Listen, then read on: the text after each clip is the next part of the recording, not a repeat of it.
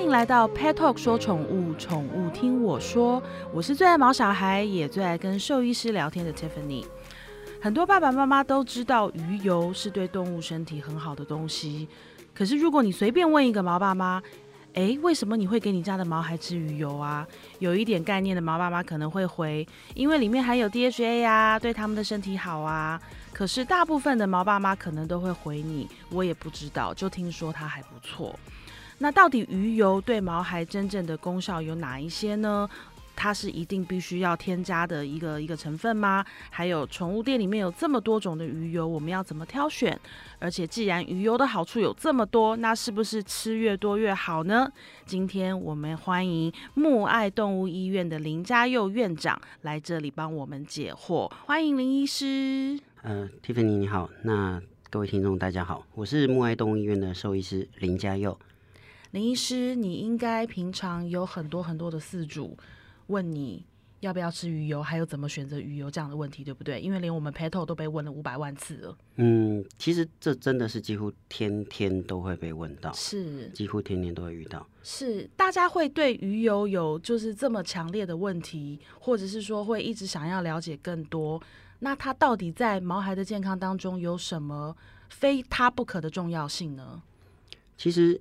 目前医学上普遍我们都认为说鱼油它带来的好处是。最大的问题是它有呃减少发炎反应嗯。的作用对。那减少发炎反应这句话其实包罗万象啦是。它对于很多的疾病像一些皮肤的问题啊甚至肾脏病啊关节啊甚至在肿瘤辅助的治疗啊是。然后或者治疗高血脂症这么这么多这么多的地方。它其实都是有帮助，嗯，对，所以像例如说，我们最常遇到的是皮肤病的问题，对，那皮肤病的问题，呃，在台湾很常见的就是一些过敏性的问题，对，所以吃了鱼油，它最大的好处是什么？它例如说，它可以去增加皮肤表面的保护屏障，嗯，所以它可以增加皮肤表面的保护力，嗯，然后降低过敏反应，所以它也可以止痒。嗯，那因此在治疗皮肤病的过程中，我们就常常会使用鱼油，因为它还可以帮我们，甚至可以减低一些药物的使用剂量，是，然后改改善瘙痒的问题，然后还可以增加一些毛发的光泽这些，嗯，然后而且像肾脏病，例如说肾脏病来讲，养猫的主人最关心的议题就是这个。那在肾脏病的治疗之中，其实消炎这件事情也非常的重要。它有机会去减少一些肾脏病的恶化，嗯，好，所以也其实也是目前也是被认为说是肾脏病治疗的一环。对，那关节的话，其实，在像关节炎，其实老年动物都会有关节炎的问题。嗯，那鱼油它其实是可以去帮助消炎，甚至止痛的。是，所以在这些方面来讲，我觉得是非常好用的一个东西。好，那为什么会需要额外补充呢？从一般他们的饮食里面摄取不到吗？或者是量不足够吗？因为我们一直说这叫鱼油，鱼油。对。其实那顾名思义，其实它最好的来源当然就是鱼嘛。对。那你说一般的饲料，它里头难道就没有 DHA、EPA 这些成分吗？当然有。是。可是。说真的，你一般的食物里头，你要达到这样子我们想要的浓度，是，并不是一件这么容易做到的事情。哦，摄取量的问题。对，所以我们才会建议说，如果可以，其实这确实是可以额外补充的。是，那有没有哪一些毛孩是不建议补充的？是或食用上有什么禁忌？呃，其实鱼油这个东西，它大致上你说有什么很？不适合使用的状况，对，这倒是还好，只是有一些情形我们还是要小心。哦，就是因为像你记住是过量，对，过量使用的情形下，其实它可能会去反而抑制免疫系统的问的作用，而且还会造成凝血功能的障碍。所以一般来讲，如果说，例如说你是刚手术完、刚开刀完的动物，我们可能会建议说，哎，暂时不要使用，嗯，因为我们不确定会不会因为这样造成一些凝血功能的障碍。是，然后呢？使用鱼油也要注意一件事情，就是有一些动物如果它还不习惯的话，嗯，有些动物该开始使用鱼油的时候，可能会容易软便，嗯，但是其实这个软便倒不可怕，嗯，因为通常它习惯了之后，这件问题就会慢慢改善。是，可是除非是说，哎，你真的一给它就拉肚子，一给它就拉肚子，这样的状况我们可能就要酌量了。了解。那什么样的毛孩他会特别需要补充？其实说真的，我是觉得都适合啦，哦，真的都适合，因为他我们常常讲说，在医学上我们非常讲究证据，对，医学要有证据，对。那我每几乎每天都会被主人问说，哎，医生，我到底给我的猫咪、给我的小狗吃什么比较好？对，我最推荐的。就是鱼油哦，因为我们确实是有很多的研究报告告诉我们，它真的是很有帮助的东西。是，所以呃呃，几乎是全年龄都适用。我听到鱼油，其实我也心有戚戚焉，因为那个我最新的检验报告就是我本人的胆固醇过高，所以我的医生也一直跟我说，你要吃鱼油，你的鱼油要吃现在 double 的量。对，这是真的，因为在其实像小狗也常常有所谓的高血脂问题。是，那。高血脂问题的第一线治疗方式就是饮食的控制，加上鱼油。是，因为鱼我们都知道。胆固醇有好的胆固醇跟坏的胆固醇，对，像鱼油它就是属于好的胆固醇，嗯，它的作用就可以帮我们去减少坏的胆固醇，嗯，让它先在里面占一位占占位置，然后把那个坏的赶走，对，对不对？这是我的医生，他一直跟我说，一直每天耳提面命跟我讲说，你赶快多吃点鱼油。原来动物也有这样的问题，对。那其实像现在呃，我们在宠物店或在网络上，其实真的也可以看到非常非常多的鱼油产品。那我们要怎么挑选？挑选的时候要注意什么？其实最重要一件事情就是你先确定它的浓度够高，因为不然你就是白吃了嘛。对。那还有就是，既然都说是鱼油，鱼油我们当然希望是鱼类的来源，这是最好的。对。那除除此之外，你可能就是要注意说，哎，你你给的剂量对到底够不够？那你的猫咪喜不喜欢？你的小狗喜不喜欢？它。因为像我们人类的话，我们吃就是直接胶囊嘛，吞到那个肚子里面去。然后像有可能会有一些医医生说建议把鱼油咬破啊吃。那像我们咬破吃，其实我们就会知道有一个那个那个腥味。那一般来说，对小动物来说，这样子的气味，它们排斥的机会是高的嘛？这真的就看了，这就是看个看个人的各狗各猫的口味。是，因为我也有遇过，因为其实为什么我说要选择的时候，也要看看。你的猫咪或小狗接不接受？对，因为有每一个每一种鱼油，它其实味道都不太一样。对，每一家做出来味道都不太一样。我也有遇过，有的猫咪或小狗，对，你只要腥味比较重，对，它就不愿意吃。对，那或者是也有遇过说来者不拒，什么都好。对，所以你只好去尝试，不断的尝试，看他们接受哪一种。所以一般喂鱼油的方式是撒在饲料上吗？然后。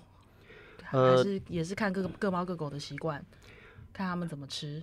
其实这个真的因狗因猫而异啦。像有一些他们其实真的就是你撒在食物里，嗯，它就照单全收。对，那这种其实很轻松。对。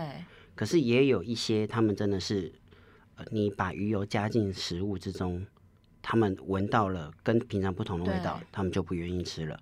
那又或者像猫咪好了，对，猫咪的喂食有些时候我们会。呃，把鱼油直接塞给他们吞下去，但是久了之后，其实有一些猫咪会对于喂喂药这件事情产生非常大的排斥跟抗拒。对，那这个时候其实就会变得比较头痛一点。因为像我的狗啊，就是大家都见识过我的狗，就是有多多那个挑食。我的狗它就是。平常饲料各种饲料各种什么都已经爱吃不吃了，对。然后即便已经到我后来还是让他吃回饲料的原因，因为我有段时间也是那鲜食啊什么都来，因为怕他不吃嘛，他就是跟你拼了，就是饿着不吃。然后我就什么甚至已经到出动什么牛排 羊排这种兽医师会骂我的东西都来了。可是我到最后还是乖乖回到饲料，原因是任何东西吃个三四天他都不爱。即便是羊排哦，即便是牛排哦，他吃了三四天，他还是就是不吃了。所以我就觉得好，既然是这样，我那我跟你在那边耗时间干嘛？我们就来健康的，你就是吃不吃随你便。后来就是很狠心。那但是他现在就是被训练到说他已经可以乖乖吃饲料，可是他很忌讳上面被撒任何东西。所以我曾经就是想说，呃，光吃饲料不够啊，那我撒个益生菌好了，撒个什么？任何只要撒上去。然后我换了很多种牌子，他不吃就是不吃。那后来就变成说，我因为也是担心他营养会缺乏，就用各种方法补充。那像呃。你刚刚林林医师讲到，就是那个喂他，直接直接塞，直接喂，他被我骗个几次，然后到后来是直接看到我拿一颗东西，他掉头就走，而且这件事情还害到了那个外寄生虫药，因为你知道外寄生虫药是一颗像肉块，他本来还没有那么排斥那个肉块这件事情，就是剥小块跟饲料一起他就吃了，但是到后来他只要看到一颗状的东西，他掉头就走。对，其实因为。呃，喂药这件事情啊，其实我们常常觉得说他们是动物，应该没那么聪明哦。其实 这样超聪明，这个想法大错特错，他们可聪明了。所以像其实我最常遇到像呃很多主人都会跟我反映说，他只要每次喂药的时间到，掏出喂药器，嗯，哦，猫掉头就跑。然后又或者是我甚至遇过最极端的案例，有人跟我说，哎，呃，医生，我的猫怎么一吃药就吐？一吃药就吐，是不是药有问题？我我不断的换药，不断的换药，换到后来我都开始对人生感到绝望。我想说奇怪，到底是为什么会这样子吐？对。后来我才怀疑说，是不是因为猫咪已经对于喂药这件事情感到极度排斥了？所以我故意拿空胶囊让它回去试。嗯。会发现，即使是吃空胶囊，猫咪也会呕吐。它就是不要这样子的东西。对，所以有一些在一些状态下。喂食真的会变成一件蛮头痛的事情，而且这件事情在猫咪身上应该更难处理，对不对？因为我觉得。如果要比智商的话，感感觉就是猫咪比狗要聪明很多。我这样讲，狗主人可能会生气，可是我我真心这么觉得。然后再来就是，猫咪要反抗起来，那真的是主人完全没办法，难度非常高，难度非常高，也抓不住，你也不能硬逼它。我觉得狗狗可能还会乖乖就范就好了，好了，应付你一下，或是被你逼也就算了。可是我觉得猫咪是非常非常难处理的。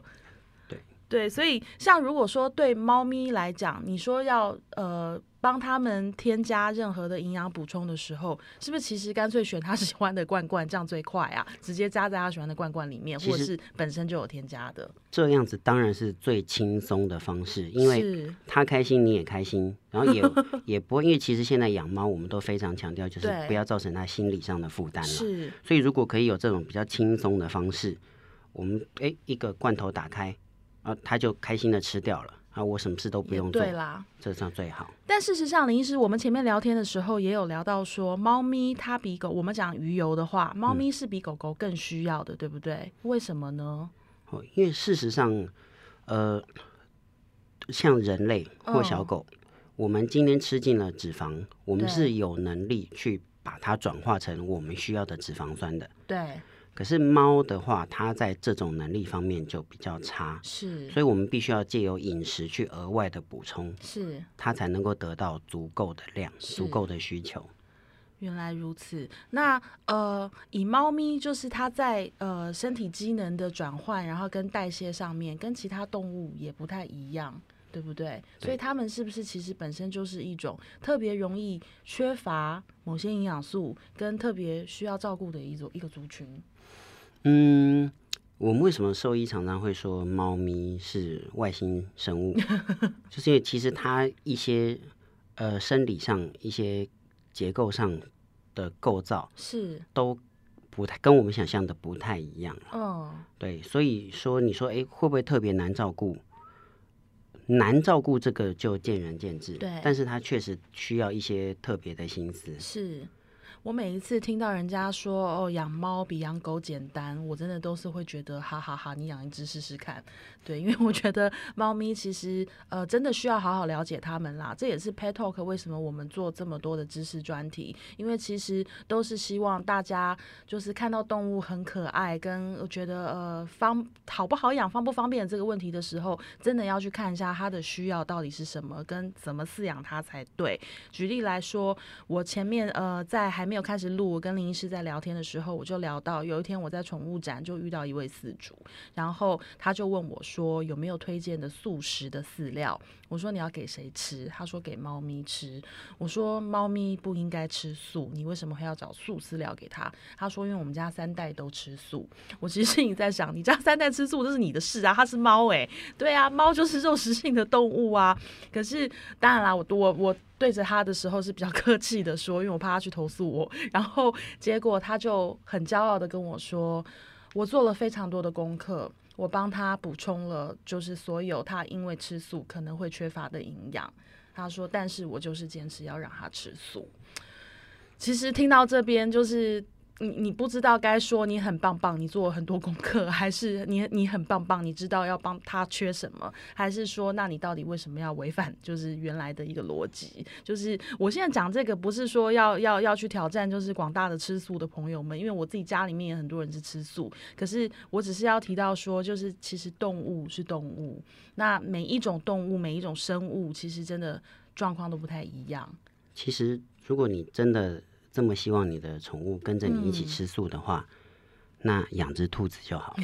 哎，对，因为我们家就有只兔子。之前，呃，我们家小当就是狗狗小当，它非常挑食，可是同时它大概也有一点怀疑别的动物。就是吃的比他好，或者觉得嗯，为什么他吃的跟我的不一样？所以他一天到晚跑去吃我们家兔子的草，然后跟饲料。就到后来，我每次 问兽医师说我要给他吃什么时候，他就说：那你下次给他吃兔子饲料好，看他会不会比较喜欢。搞不好他就是喜欢吃素。对，所以我觉得就是各种动物真的是不太一样，那大家都还是要做好功课。然后尤其是我们谈到猫咪。对，那呃，今天既然谈到猫咪，哎，林医师，那我请问一下，因为我刚刚我们刚刚聊到说，我自己本身我的医生也每天都叫我吃大量的鱼油，那我的鱼油跟我们家宠物吃的鱼油可以是同一种吗？其实，呃，说真的，我是认为这是其实不一样的啦，是因为人猫殊途啊，所以其实人类需求的营养，像我们人类是杂食动物，对，猫是肉食动物。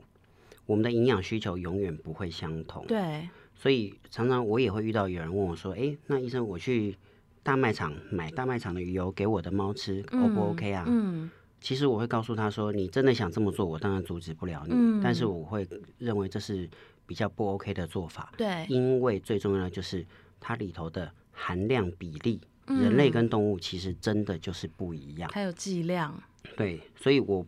我建议动物还是最好吃他们专用的。对，因为其实呃，我们之前跟很多兽医师也聊到说，其实呃，动物跟人吃的营养素也好，或者是药也好，其实很多时候 maybe 东西是一样的，但是剂量是差非常非常多，还有浓度，因为就。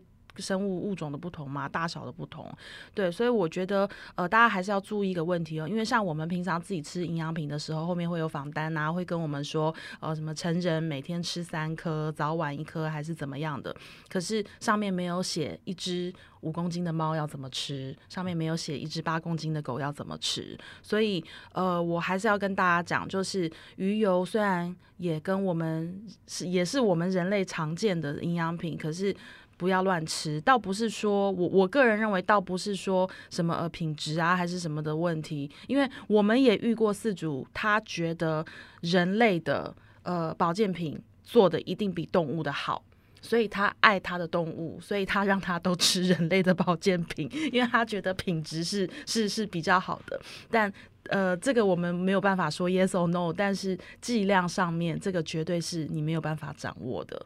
对不对？所以讲到剂量，那我再问一个问题：鱼油是越吃越多越好吗？因为既然它这么好，因为像呃，举例来说，我们常常有时候吃一些营养品，可能上面会写说，呃，一天就是多少，然后多食无益。那那个所谓的多食无益，就是你可能会代谢掉，或者你多吃没有用。那在动物身上呢？以鱼油来讲的话，像一般来讲，其实我们常常说过犹不及嘛。对。你像猫咪来说，我们其实建议你鱼油真的要给，还是有一个建议的上限，是最好不要超过。那这个计算方式其实它是有一个公式，是就是你你的体重，我是指公斤哦，对，公斤体重的零点六七次方，对，再乘以七十五，对，这样换算下来的这个数值，对。就是你一天能吃的上限几毫克。嗯，对，所以好吧，这不是我们这样子能够算得出来的。这太难了，那所以我加在食物里，感觉就是或者是食物本身就含有就是丰富含量的鱼油，这些应该应该是最简单的方法吧？因为他们都一定都算好的啊。其实这当然最轻松啊，是。所以最轻松的方式就是像刚刚我们讨论的，像包括说你说喂食的时候该怎么喂食。对。其实像养猫的主人，我也常常被问说，到底猫咪吃哪一种食物最好？我心中的第一名推荐就是湿食，也就是所谓的罐头。对。啊，你一打开，因为猫吃东西它的习惯其实是我在吃东西的同时，顺便把水吃下去。